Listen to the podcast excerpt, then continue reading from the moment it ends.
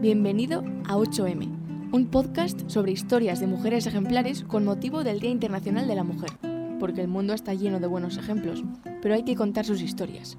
¿Quieres escucharlas? Aquí va una. Bailarina. Siempre fue el, sueño que latía en, en mi cabeza y veía las bailarinas en películas y en libros y en los cuentos, en los cuentos de Hans Christian Andersen. Los sábados a las 4 de la tarde que veía en casa con mi familia, luego ya nos íbamos a pasear y tal. Pues después de comernos los sábados nos sentábamos a ver media hora que había de dibujos en la programación de televisión y luego siempre ponían una película. Bueno, tengo esas películas en mi cabeza, ¿no? Y las bailarinas. Y el cuento del soldadito de plomo que se enamoraba de una bailarina. Y también una caja de música de una de mis abuelas. Y veías a esas bailarinas siempre dando vueltas y manteniendo el equilibrio, la ligereza, la armonía y la belleza y sostenidas en su piececito. O sea, un punto de equilibrio en el que guardaban toda un, una esencia, ¿no? Mi madre me recuerda muchas veces. ¿Te acuerdas que lo que quería ser era bailarina? Y a mis hijas les tiene dicho, tu madre siempre quiso ser bailarina de pequeña.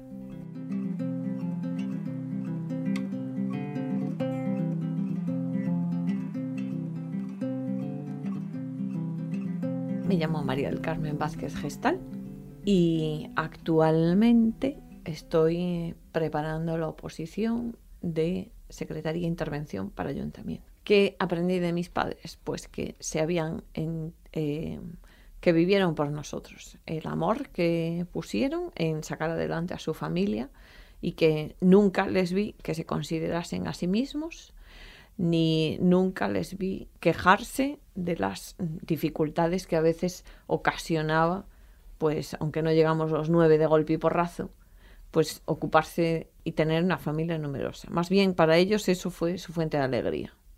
Derecho porque mmm, aunque me gustaban otros ámbitos de conocimiento y pensé que podía realizar otros estudios, me gustaba mucho la filosofía, por ejemplo, pero pensaba que mmm, si me dedicaba cinco años a estudiar filosofía, me iba a encerrar demasiado en mi mundo y no iba a ir a la realidad. Y yo ya era bastante romántica. Puede que sea una consideración que me hacía en aquel momento desacertada, pero eso fue lo que me llevó a descartar los estudios de filosofía y a hacer derecho, porque también tenía como una inquietud social de querer transformar el mundo y me parecía que la justicia era una herramienta de cambio social y que podía contribuir con ello a hacer mejor las cosas.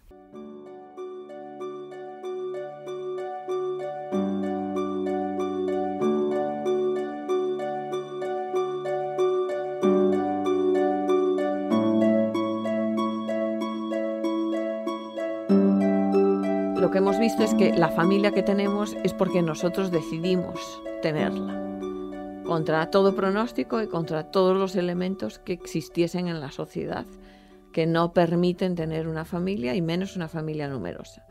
Y asumimos, eh, hoy podemos hablar de las consecuencias que ello supuso, porque sí, hemos eh, afrontado una crisis en el sector en el que trabajaba mi marido y que tuvo que abandonar y reconstruirse en ese sector profesional y también por lo menos eh, sucedió al mismo tiempo que nuestro quinto hijo nació y la empresa en la que yo trabajaba decidió que yo dejase de prestar mis servicios como asesora jurídica allí. Hemos visto en nuestra propia familia eso que se dice en la sociedad de no puedo tener hijos porque me arriesgo a, pues eso efectivamente eso es así. Yo no consideraba que no pudiese, que no hubiese asunto en el que no pudiese contar con mi familia. Siempre estaban ahí para que me echasen una mano, para que nos echasen una mano. O sea que ya iba como con nosotros, ¿no? Me decían mis amigas, bueno, tenéis mmm, tantos hijos y familia numerosa porque claro, toda tu familia está alrededor. No, hemos tenido familia numerosa porque nosotros lo decidimos. Y, y cada hijo ha sido un acto de amor y libre, decidido. Pero es cierto que si no hubiese estado nuestras familias alrededor, a lo mejor esos actos libres de amor y de, mm, decidiendo que cada hijo viniese, pues hubiesen sido más espaciados. Cuando di a luz a mi primera hija y se acabó mi baja maternal, vamos, es que lo estoy visualizando ahora mismo, cuando mm, cerré la puerta de casa y me metí en el ascensor y yo trabajaba en el edificio de al lado, vivía en el edificio de al lado al que trabajaba. Y me estoy viendo meterme en el ascensor y llorando a moco tendido, porque eh, lo más bonito que tenía en mi vida e indefenso, porque un, o sea, tú efectivamente no sabes con quién dejas a un bebé. He tenido muchísima suerte, pero realmente lo dejas desvalido. Pues me fui llorando como una desesperada a la oficina. Me reconstruí porque, porque tienes que mirar hacia adelante, ¿no? Pues, pero es así. Si no todas las mujeres y hombres somos madres o padres, lo que sí es cierto es que todos los seres humanos que existimos hemos sido hijos. Y a lo mejor podríamos hablar de cómo nos hemos sentido como hijos, si hemos visto el amor de nuestros padres y se ha facilitado por la sociedad que hubiésemos recibido el amor de nuestros padres, ¿no? En nuestros primeros años de vida. En la vida de un padre o de una madre, de presencia física en los hijos y de atención primera, al final pueden ser 10 años en la vida de esa persona. O sea, en la vida laboral y en la vida de esperanza de vida que hay ahora mismo, donde uno puede morirse con 90 o 93 años, 10 años en la vida de una persona es nada. 10 años en la vida de una persona que llega a este mundo, vamos, son las bases fundamentales para ser feliz. Entonces, eh, no robemos el patrimonio de la infancia, creo que sería importante que nos lo pusiésemos como tarea.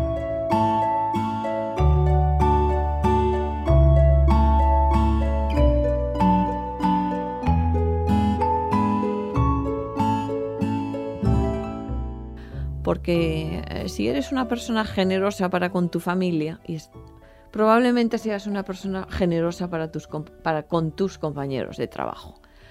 Aprendí muchísimas cosas de ellas porque mm, tenían ya experiencia en educar hijos, en llevar una familia y en luchar con en un momento en una sociedad en que, eh, bueno, no sé, se facilitaba nada a la mujer incorporarse al mundo laboral. Así que ellas eh, fueron pioneras en buscar su lugar y mantenerlo. Yo misma, ¿no?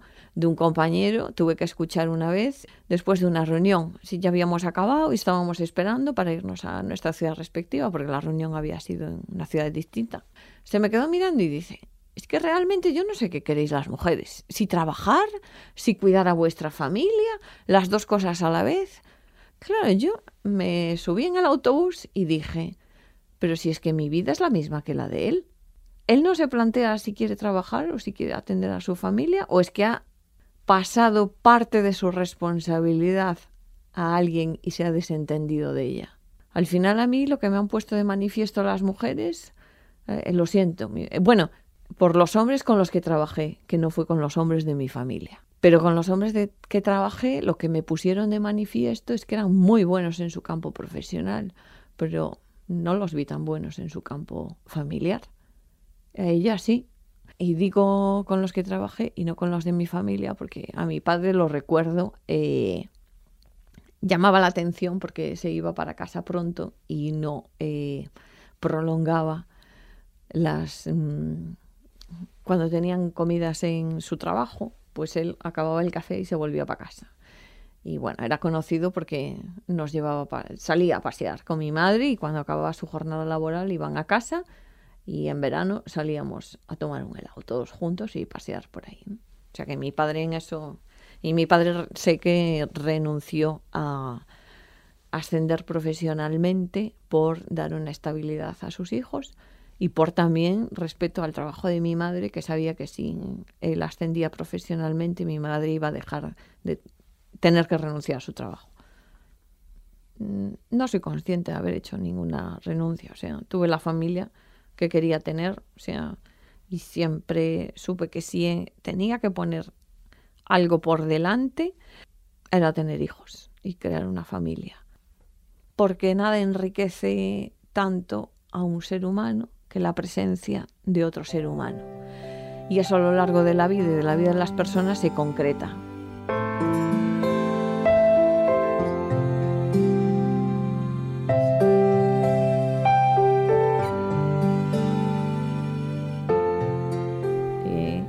Ni yo me lo esperaba, ni creo que nadie cuando le despiden eh, piensa realmente que vayan a prescindir de él en una empresa. En ese sentido, nadie espera que un día llegues por la puerta de tu trabajo o vuelvas de una baja por maternidad, como fue mi caso. Sabes que esas cosas pasan, pero tú conoces a la gente con la que trabajas. Y aunque no tengas una relación de amistad con ellos, sinceramente, yo creo que nunca esperas que te digan, adiós, ya no contamos contigo. Encantado de haberte conocido. Porque el estado de shock en el que te quedas es eh, brutal lo propio del ser humano creo que es tender puentes, buscar soluciones. Pues nada, recién acabadas las vacaciones de Navidad, además. Y bueno, yo creo que tenía que incorporarme el día 10 o algo así, y me llamaron el día 7 si podía pasarme por la oficina. Y precisamente fui a la oficina sin haber acabado mis días de permiso por la relación de confianza que había y de trato personal, ¿no? Y pensé que pues igual lo que me iban a pedir era que adelantase mi reincorporación igual contaban conmigo para acometer más horas de trabajo. ¿no? Y bueno, con lo que me encontré fue con, eh, vamos a reestructurar la empresa y no contamos contigo, pero así, tal cual, o sea, no hubo ni más palabras, ni más preámbulos, ni más nada. Y pues no sé, yo con la misma me levanté, di las gracias por aquellos años de trabajo y me marché. Creo que además es como que no necesitas tiempo y espacio para acabar de meter esas palabras en tu cabeza, ¿no? Y porte, me gustó reaccionar así y irme, porque creo que si en ese momento hubiese sido consciente de lo que iba a suponer en mi lo que estaba suponiendo en mi vida y lo que era, hubiese enloquecido. Había subido en taxi porque estábamos en unas oficinas de manera provisional que no estaban en la ciudad, pero se podía ir caminando hasta allí. podía llevar como 30 minutos, pero podías ir caminando. Y yo no volví a pedir otro taxi. Me bajé caminando y me iba dando el aire en la cara. Y, recuerdo que llamé a una amiga y me dio tranquilidad y volví a mi casa y esperé tranquilamente a que llegase mi marido y se lo dije cuando llegó él. Y eh, no sé, fue como si el mundo se hubiese desplomado un poco. Pero respiramos hondo y supongo, y seguimos haciendo lo que hacíamos, eh, como si hubiese sido un día normal. Y cogimos a los niños y nos fuimos a la Alameda de Pontevedra. Y allí estuvieron ellos correteando y por allí también, bueno, también llamé a una hermana mía y se lo conté. Y bueno, pues hicimos piña, como siempre, ¿no? Y mis padres pues estaban por allí y pues intentamos enfocarlo con serenidad y seguir haciendo cada día lo que hacíamos sentía sobre todo, em, eh, no entendía lo que había pasado ni qué podía haber hecho yo para que se pudiesen portar así, no solo por el hecho de que prescindiesen de mí, sino así, ¡pum! Como cuando son los anuncios de un coche de alta gama que dicen que pasan de 0 a 100 en 3 segundos, pues mm, creo que las, las relaciones entre personas no pueden pasar de 0 a 100 en 3 segundos, ¿no? Ese día no, pero con los días eh, sí que sé lo que es el odio, ¿no? Y mm, esa, eh, o sea, el ser humano de alguna manera necesita comprender las cosas y cuando no te dan explicaciones a algo, pues tú buscas explicaciones.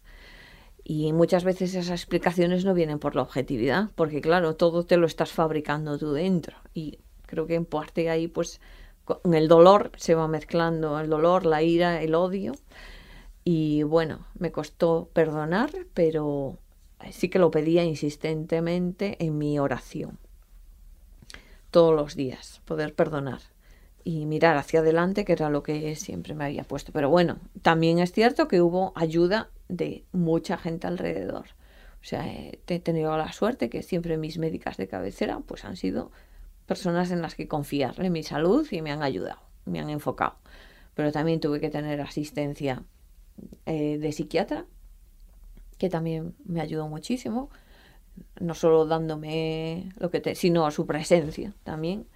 Y bueno, luego las amistades y la familia que te sacan de su entorno y te ayudan a no pensar en eso que te mina, porque estar pensando en lo que te mina no te lleva a, ningún, ninguna meta ni destino. Y luego, fundamentalmente, mi fe.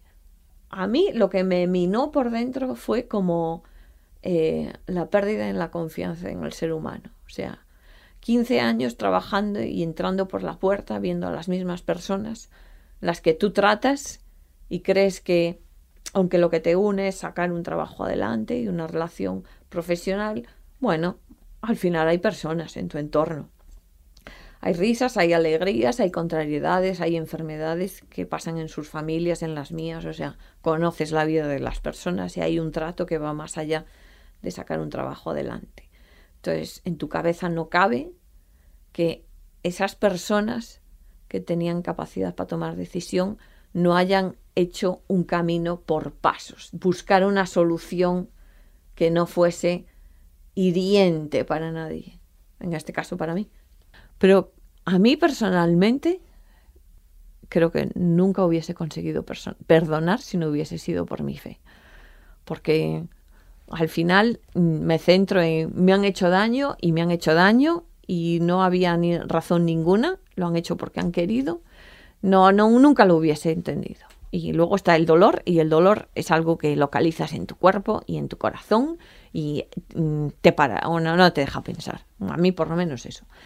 Eh, ¿Por qué perdoné? Porque me volví a, bueno, no me cuestioné mi fe, porque, porque no, no me la cuestioné.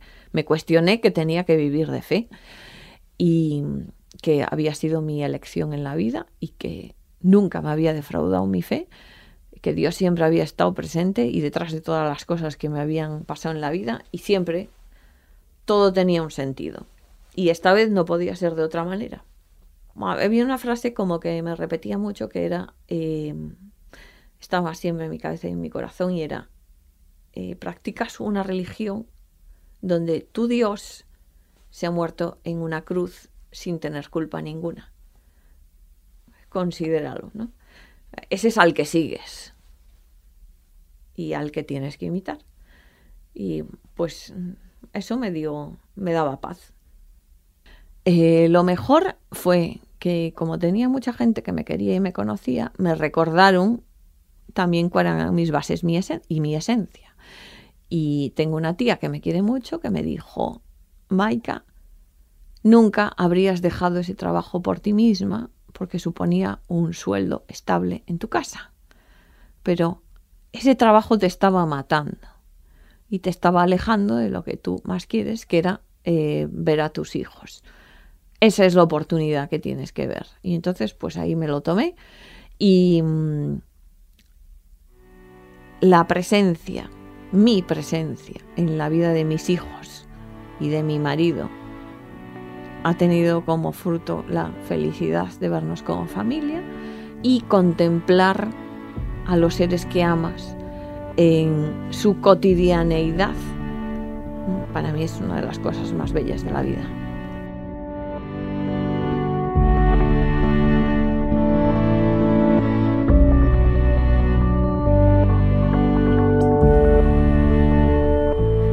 la identidad del Opus Dei eh, tiene que ser esa fraternidad de los primeros cristianos y que yo he visto en mi vida y trato de ponerla en práctica y transmitírsela también a los demás. Una palabra que me sobrecoge en el Evangelio de Jesús, de la vida de Jesús, que es la palabra compadecerse y que sale muchísimas veces. Jesús se hace cargo de la vida de las personas en su vida. ¿no? Hay un pasaje en el que dice que, bueno, muchos pasajes, ¿no? Se compadece de ellos. O sea, eso de... queda como muy mm, vistoso que haga milagros y que cinco panes los convierta en dar a, a comer a una población de cinco mil. Pero es que antes de que haga el milagro, el Evangelio lo que te está diciendo es que él se para pensar y dice, pues toda esta gente tendrá que comer algo hoy, ¿no? O sea, me vienen siguiendo desde hace dos días. Luego, el tiempo que dedica a sus apóstoles bueno, sí, eh, a estar tiempo con ellos. O sea, también es Jesús está presente en la vida de lo que le sigue. No les está exigiendo todo el rato que hagan cosas y que sean de determinada manera, ¿no? Les dice, venir aquí, vamos a descansar nosotros. Y luego tiene amigos, como son Marta, María y Lázaro. O sea, tiene un corazón superhumano. Y él va allí a descansar. Alguien que es perfecto Dios. Yo no, a veces puedes pararte a pensar, ¿y qué necesita de los humanos? Y uno lee eso y ves que Jesús está súper a gusto allí disfrutando de sus amigos. De hecho, muchas veces se va porque tiene que irse a hacer cosas. Pero él se quedaría allí para siempre.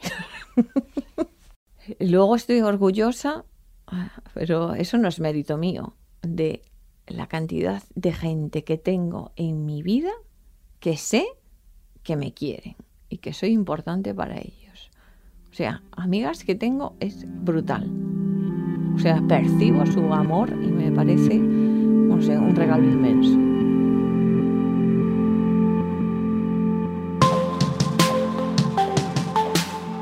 Mis abuelas han tenido una presencia en mi vida brutal y mm, casi a veces, últimamente pienso que eh, ahora que llevan varios años fallecidas, su figura se hace grande y grande y grande y cada vez más grande en mi vida. Eh, mi madre, desde que he sido madre, en honor a la verdad, y cada vez la admiro más.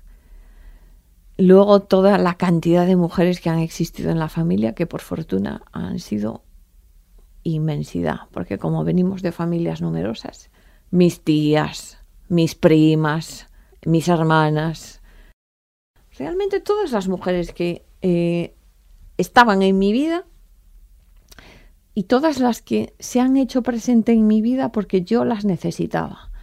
En, por ejemplo, eh, la comadrona, que he tenido la suerte de que fuese la misma, la misma ha asistido a mis cinco partos, pues la mujer con la que viví en Pamplona en mis años universitarios, que es una gran amiga también ha sido una gran fuente de inspiración. La verdad es que he tenido mujeres grandiosas en mi vida. De hecho, además, eh, mis hijas son mujeres grandiosas en mi vida. Bueno, y mis hijos también, que igual dirán esto, ¿no? Eh, bueno, Adelina, por supuesto. Sin ella no hubiese podido... Tuve los hijos que tuve y Adelina estuvo en nuestra casa, más que trabajando. Más que trabajando. La recuerdo el último día que estuve en casa porque se murió de un cáncer de páncreas y si esto también pudiera ser un homenaje para ella. Antes ella debía de tener esta enfermedad y el último día que estuvo en casa la recuerdo en el marco de la puerta que pasaba de la cocina al lavadero y quitándose su mandil me dijo, bueno, filla, pues si no quieres nada más, me voy por hoy. Y no volvió a venir. Entonces, a mí también siempre me trató como una hija. O sea, era, no era la mujer que la empleaba en su casa. O sea, era una relación brutal y aprendí de ella también lo que es un trabajo manual con muchísima destreza y mucha eh, capacidad física. Era un portento de mujer, una auténtica mujer gallega, en las que se entregan a los suyos, a la tierra y a la vida y, casi que se meten en la tierra para dar fruto, porque era así.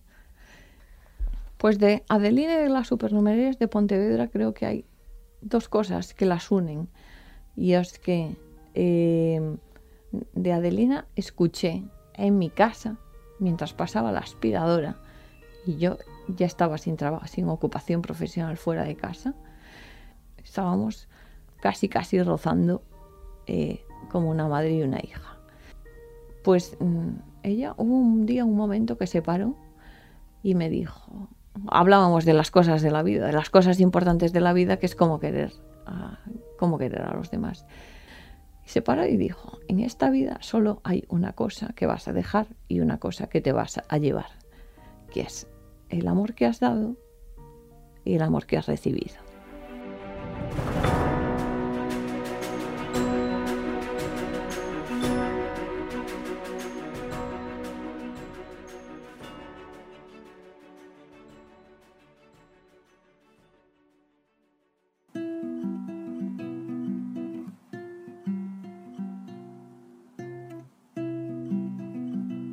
Gracias por escuchar una de las siete historias que componen 8M, pero no te olvides de que la octava eres tú.